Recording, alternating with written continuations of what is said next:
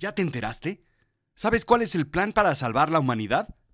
Terraformar Marte. Claro, hay que sacudir un poco por acá y un poquillo por allá, barrer y construir un par de casitas. Ah, sí, y un puerto espacial. Y claro, lo olvidaba, necesitamos crear una atmósfera.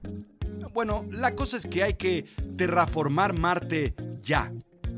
Yo soy Rodrigo Job y yo te cuento. Y sí, esto es Azul Chiclamino, la realidad de lo absurdo.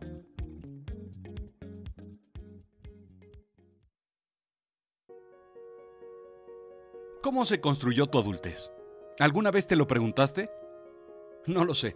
Creo que con toda la información, ideas e influencias de tu niñez. Recuerdo, por ejemplo, visitar la imprenta de mi papá. Tal vez por eso me gusta escribir. Pude ver libros y ver cómo se imprimían. Cómo la hoja entraba a la máquina Roland girando y pasando por la tinta y por los rodillos.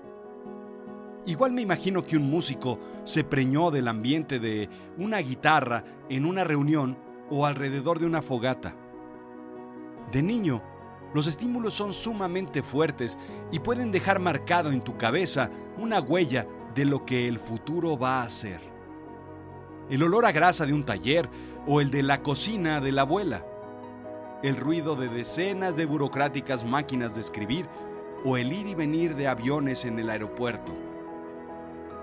Años más tarde, esos recuerdos se materializan en posibilidades que forman una personalidad adulta de cineasta, de artista, de ingeniero, de piloto, o de maestro o de mecánico.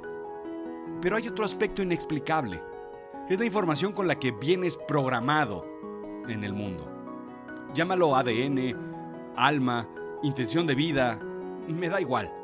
Hay algo, y tú lo sabes, que ya está ahí dentro, dentro de ti, desde que naces. Recuerdo mirar siempre las estrellas y tratar de entender por qué están ahí, colgadas, verlas centellar. El primer día que vi una estrella fugaz fue el día que mi imaginación dejó de caber en mi cabeza. Star Wars, El Abismo Negro de Disney, Buck Rogers, Flash Gordon, consumía información de esta índole como si de galletas remojadas en leche se tratara. Y después, por supuesto, Cosmos un programa de divulgación científica que probablemente vi a los 10 o 12 años. Me di cuenta que hay una ciencia que lo explica todo. Hay una razón de ser. Las ciencias eran la llave de la construcción de esos mundos. La fascinación de la exploración del espacio fue uno de mis placeres culposos, igual de niño que de adolescente y por supuesto de adulto. Otros leían y se aprendían las estadísticas de beisbolistas como Mark Maguire, Bo Jackson o Fernando Valenzuela de atrás de las tarjetas con las que jugábamos en el recreo. Otros llevaban las partituras de ACDC o Def Leppard a la escuela. Yo hojeaba Cosmos de Carl Sagan. La magia del niño permite eliminar la barrera entre la realidad y la imaginación, capacidad que como adultos vamos perdiendo poco a poco. Pero hay algunos que logran, que logramos seguir cruzando esa frontera entre la realidad y la imaginación, ir y venir a placer, de una u otra forma. En realidad lo difícil es poner los pies en la Tierra. La Tierra, el planeta en el que vivimos y que es el tercero en orden desde el Sol, según el diccionario Webster. Planeta en el que habitamos, según la Real Academia de la Lengua Española. El mundo, según el diccionario Oxford algo cotidiano. Su superficie es la costa o el litoral de un nuevo océano, explica Neil deGrasse Tyson, director del planetario Hayden. Por mirar siempre al cielo, el espacio, el infinito, siempre hemos querido cruzar ese umbral. Lo mismo sucedió cuando mirábamos los océanos como una frontera incruzable, pues hasta que la cruzamos. Poco a poco se ha ido borrando la palabra ficción cuando hablamos de ciencia ficción. Poco a poco comienza a cambiarse la idea de ciencia ficción a ciencia factible. Y es momento de ver una realidad distinta. Hoy. Ahora toca visualizar, construir y vivir el futuro que imaginé. Colonizar Marte. Vámonos a Marte. Marte es un desierto de roca, polvo, hielo, radiación cósmica y rayos ultravioletas que esterilizan la superficie. Su atmósfera es 100 veces más delgada que la de la Tierra, indica space.com. Con temperaturas de menos de 60 grados centígrados que pueden bajar hasta menos 125 en invierno y llegar a un máximo de 20. Pero solo de día, porque de noche el máximo es de menos 73. Es una mala noticia. Un planeta así, pues no nos sirve. A menos de que tengamos una capa de grasa así como de morsa, que ya lo estamos logrando gracias a la dieta todo frito que hemos estado implementando las últimas décadas. Pero todavía no llegamos a ese nivel, así es que no nos sirve. La buena noticia es que, al parecer, Marte ya fue habitable alguna vez. Tiene cauces secos de ríos y minerales que solo pudieron existir en el contacto con el agua. Hace 3.500 millones de años, cuando el sistema solar era joven. Así es que el plan es sumamente emocionante. Terraformar Marte. Sí, terraformar es transformar al planeta rojo para convertirlo en un planeta habitable, parecido a la Tierra. Pero hay muchas cosas que hay que hacer antes de ir a habitarlo. Pero no es fácil. Una idea es detonar bombas de hidrógeno para derretir los glaciares. Sí, hay agua congelada allá, solo que hay que hacerla disponible y utilizable para beber y para echarla pues, en el WC cuando le jales. Otra, bombardearlo con rocas del cinturón de asteroides. Pero hay una idea mucho más, pues, pues mucho más acá, ¿no? Pues más humana, más nosotros, más nuestra, ¿no? Ya sabes. Hacer lo que hemos hecho con la Tierra. Colocar fábricas que hagan una capa de gas que genere un efecto invernadero. El plan es básicamente quemar sulfuro y flúor de la superficie. Digamos, medio destruir para crear un planeta habitable. Es lo que llaman eh, una crisis curativa. ¿Sí me entiendes? Con eso se incrementa la temperatura. Con temperatura los polos se derriten generando vapor de agua que sirve como una capa invernadero incrementando a su vez la temperatura y así y así y así y así. Otros procesos químicos permitirán que el sulfuro de la superficie junto con carbonato y agua, CO2, se libere generando una atmósfera. Son 100 años de espera cambiando el cielo de Marte en azul. El agua se evapora y comienza entonces a llover. En zonas elevadas comienza a nevar. Y entonces, pues entonces pues ahí tenemos a Jaime Maussan y a las crónicas marcianas viendo muñecos de nieve marcianos. Habitable, pero no respirable, porque todo, todo es dióxido de carbono, indica National Geographic. En resumen, la tarea parece fácil. Simplemente poner todo nuestro esfuerzo que hemos hecho durante los últimos 100 o 200 años en la Tierra a trabajar. ¿Gas invernadero? Somos expertos. Incrementar la temperatura de un planeta? Vaya, es como si estuvieran leyendo nuestro currículum. Somos los mejores poniendo fábricas, detonando bombas, taladrando el piso para extraer lo que haya en el fondo, sin importar si sirve o no. Nosotros ya nos encargaremos de explotarlo. Bueno, progreso, le llaman. El siguiente paso es exportar musgo. Sí, llevar musgo de la tierra, una gran alfombra, digamos, que cubra el horrible piso de losa que no se ve para nada bien. Crece fácilmente con pocos recursos y es resistente a bajas temperaturas. Creará tierra. Conforme vivan y mueran, generarán humedad en esa tierra y generará también nutrientes. De ahí siguen el pasto, sobre todo pues porque hay que jugar fútbol, ¿no? Y después pues los árboles. Ya con unos menos 5 grados pueden vivir y crecer y generar oxígeno. Así es, llevar algunos árboles de la tierra y plantarlos allá. Es como si fuera Navidad, pues. Pasarán generaciones y probablemente se requerirá de ingeniería genética para darle una ayudadita a la naturaleza. Es momento, sí, de ser Dios. ¿Por qué no? Ya lo hemos hecho antes, manipulando la genética y el ADN, le llamaremos, em, digamos, ciencia.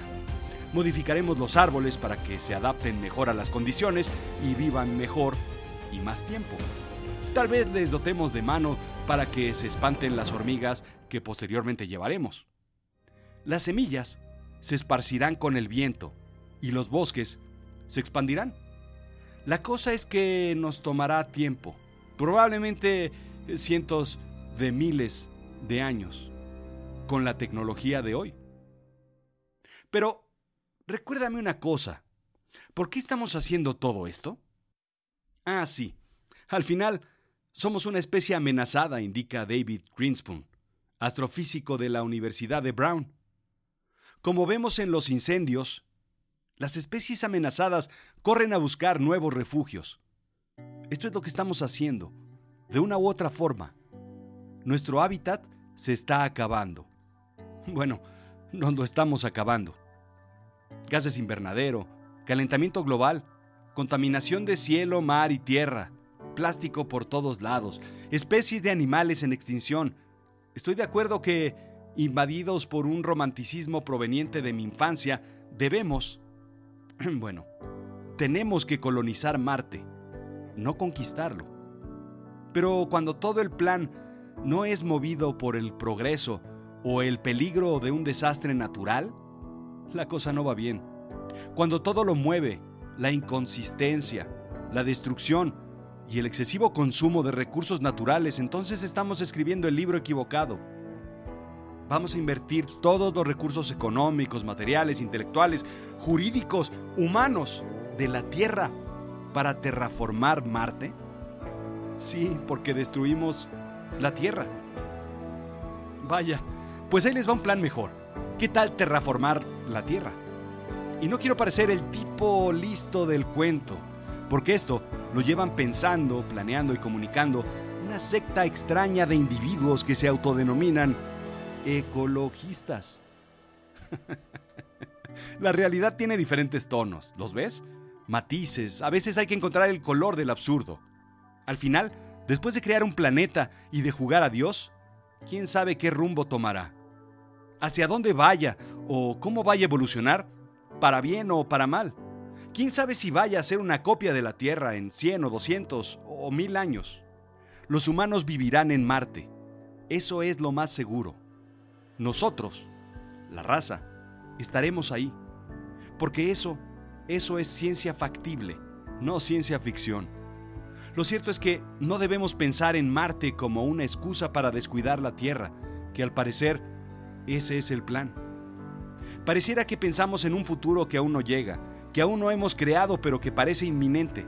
Estamos creando una vacuna para una enfermedad que aún no está aquí. Estamos pensando en el plan de escape cuando aún no estamos acorralados, sin opciones. La opción es, ¿qué tal dejar de destruir el planeta? No lo sé. Tan solo una idea tonta que se me ocurre.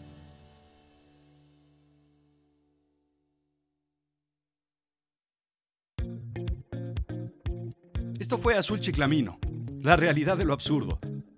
Yo soy Rodrigo Job. Visítame en azulchiclamino.com.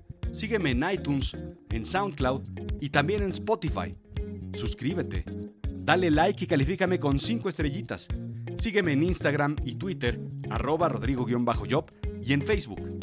Déjame saber qué te gusta de Azul Chiclamino. Hagamos de Azul Chiclamino un foro de reflexión, de discusión, de ideas, de comunicación. Gracias. Ah, y por supuesto, no dejes de escuchar Me lo contó la noche, mi nuevo podcast de historias obscuras de una realidad muy irreal o una irrealidad muy real o al revés. No lo sé. Suscríbete en iTunes o escúchame en melocontolanoche.com. También está en Spotify.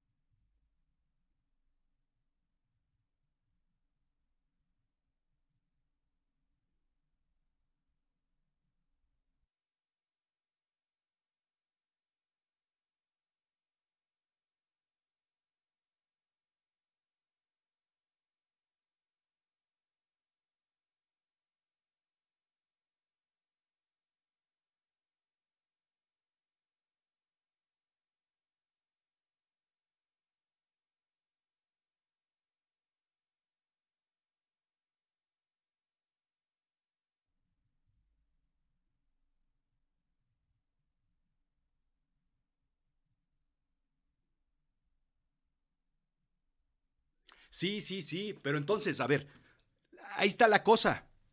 En Marte parece que hubo ríos, ¿sí? Bueno, bueno, pues se ven. Se ven desde aquí, desde el telescopio. Están marcados, como en la Tierra, como, como pequeñas serpientes, los cauces y las deltas similares a los ríos de aquí, de la Tierra. Y hay agua. Ajá, indicios de elementos, sí. indicios de, de elementos similares a los que tenemos acá, ¿ok? Y son fósiles. Fósiles de microorganismos. Incluso sospechamos que haya microbios congelados en los glaciares. ¿Sí me sigues? Ajá. Sí. Como si, sí, como si fuéramos nosotros mismos los que vivimos en Marte. ¿Eh?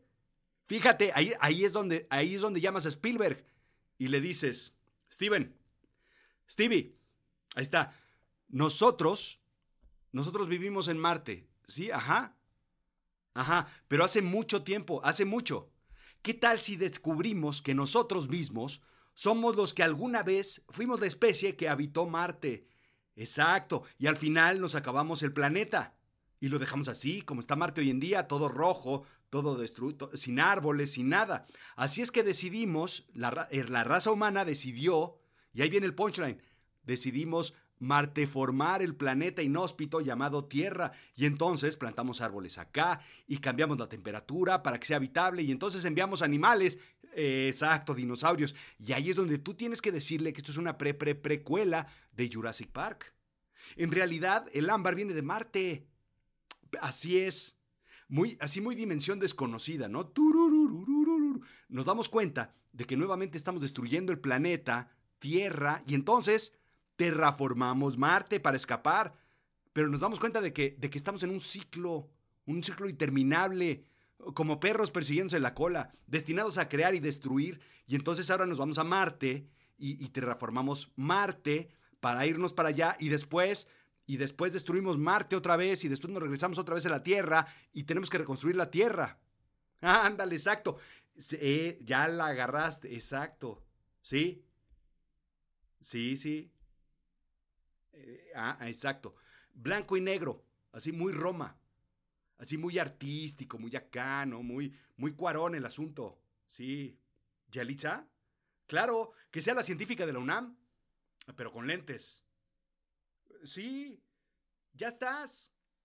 Márcale. Ponlo en conferencia. ¿Cómo que no? Ándale, aquí te espero. Sí, velo buscando. Ya está.